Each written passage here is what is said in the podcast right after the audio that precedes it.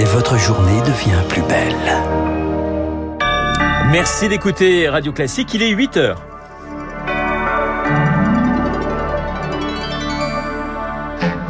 La matinale de Radio Classique avec Renaud Blanc. Et à la une, un appel désespéré, celui des civils piégés à Mariupol dans le sud de l'Ukraine. Ils n'ont ni vivre, ni eau, ni électricité. On entendra le témoignage glaçant d'un médecin humanitaire toujours sur place. Le gouvernement face à la colère corse, de nouveaux incidents ont eu lieu hier à Bastia.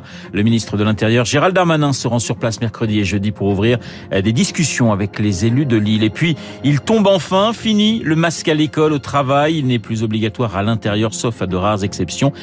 Trop tôt La question fait débat. Radio classique.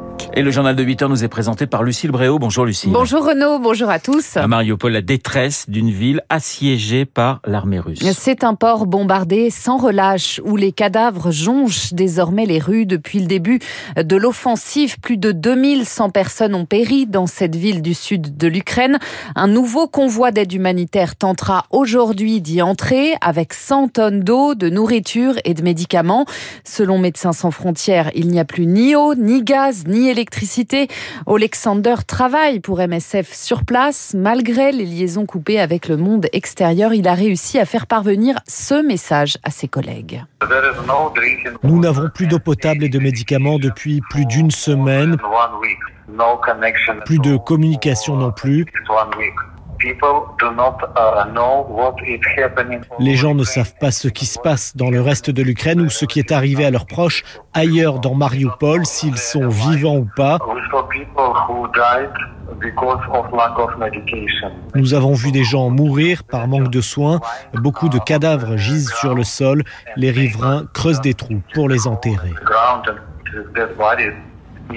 Des propos recueillis par Marc Tédé. Et je vous rappelle que mon invité juste après ce journal sera Frédéric de Saint-Cernin, le directeur général délégué de l'ONG Acted. Mariupol qualifié de ville martyre par le pape François hier, il appelle à la fin du massacre. De nouveau pour parler doivent commencer ce matin par visioconférence entre Russes et Ukrainiens.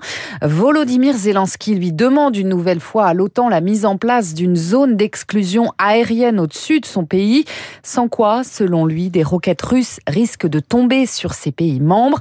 Et à l'instant, on apprend qu'une frappe contre un immeuble a fait deux morts à Kiev, la capitale. Hier, Emmanuel Macron et Joe Biden se sont entendus pour alourdir encore les sanctions contre la Russie. L'Occident veut orchestrer un défaut de paiement artificiel, répond à l'instant Moscou.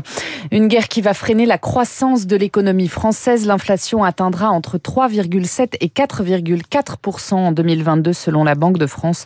Son gouverneur François Villeroy de Gallo s'exprime ce matin dans le Parisien. Retour en France, Lucille. Gérald Darmanin attendu en Corse mercredi et jeudi. Le ministre de l'Intérieur veut ouvrir des discussions avec les élus de Lille. En attendant, il appelle au retour au calme sans délai. Hier, les manifestations de soutien à Yvan Colonna ont viré à l'émeute à Bastia. 200 à 300 personnes encagoulées s'en sont prises aux forces de l'ordre, tentant d'incendier l'hôtel des impôts. Bilan 67 blessés, dont 44 membres des forces de l'ordre. Clairement, la colère vient de loin pour Jean-Félix Aquaviva, député national de Corse. Il y a eu trop d'accumulation de frustration d'avoir vu un gouvernement durant des années qui n'a pas pris en compte les votes démocratiques des Corses pour arriver dans une solution politique, d'un statut d'autonomie, pour régler le problème de la spéculation qui empêche le droit au logement, sauver la langue, lui donner un statut plus fort dans la vie publique. Toutes ces questions-là se cumulent aujourd'hui dans l'île. On est vraiment dans une crise historique et il faut que la République démontre sa capacité à entendre et à co-construire cet avenir pour la Corse. C'est ça qui est en jeu aujourd'hui. Si les discours sont en deçà des attentes ou en défense, on risque d'avoir un embrasement qui risque d'aller beaucoup plus loin que ce qu'on a vécu. Le député de Haute-Corse, Jean-Félix Aquaviva, joint par Elodie Villefrit. Et puis sur le front du Covid, bas les masques. Il n'est plus obligatoire à l'intérieur à partir d'aujourd'hui, sauf dans les transports, les hôpitaux, les EHPAD.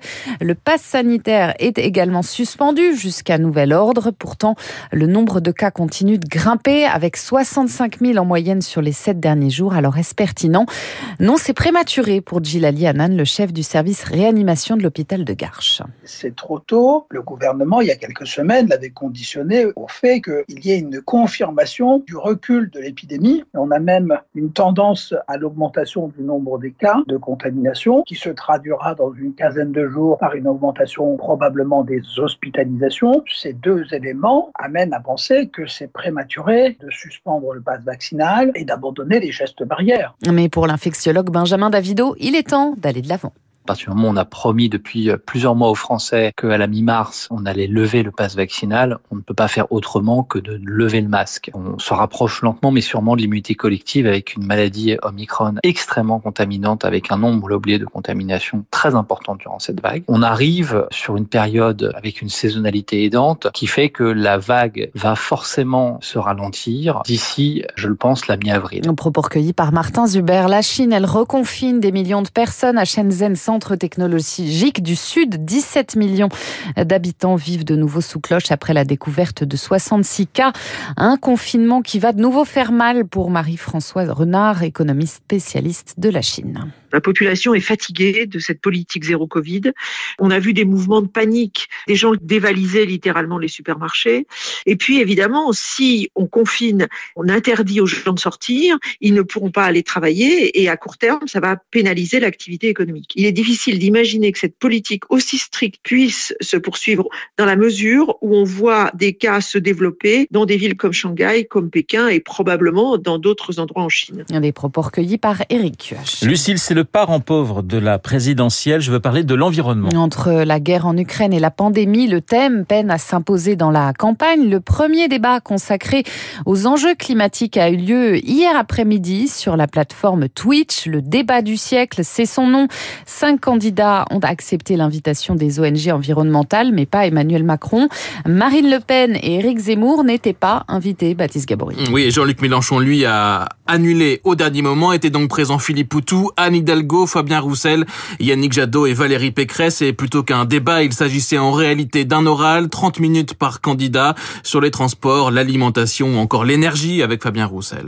Et puis, je suis pour le grand remplacement, mais le grand remplacement des chaudières qui fonctionnent au fioul. Ce sera 3 milliards d'euros par an pour remplacer les 3,5 millions de chaudières au fioul qui existent encore dans notre pays. Yannick Jadot souhaite une TVA à 0% sur les produits bio, sortir des pesticides en 2030 ou encore créer un crime d'écocide même si c'est pas délibéré, même si euh, la pollution n'est pas euh, forcément durable, à partir du moment où il y a pollution, eh bien oui, ça peut aller devant les tribunaux et ça peut être euh, pénalisé, sanctionné. Principal sujet de discorde, le nucléaire. Yannick Jadot veut en sortir. Fabien Roussel et Valérie Pécresse, au contraire, l'imaginent indispensable. Moi, je, je ne crois pas qu'aujourd'hui, on puisse atteindre le zéro carbone sans réinvestir dans le nucléaire. Parce Oui, que le renouvelable a besoin du nucléaire et on n'arrivera pas à faire les deux euh, l'un sans l'autre. Les organisateurs espèrent que ce débat ouvrira une séquence enfin plus favorable aux enjeux climatiques à moins d'un mois désormais du premier tour. Baptiste Gabory. Et puis l'OM remonte sur la deuxième marche du podium de la Ligue 1. Les Marseillais sont imposés 4 à 1 hier à Brest. Voilà, la semaine prochaine, il y aura un Marseille-Nice qui sera euh, à suivre et qui sera très important pour la suite du championnat, le deuxième contre le troisième. Merci Lucille.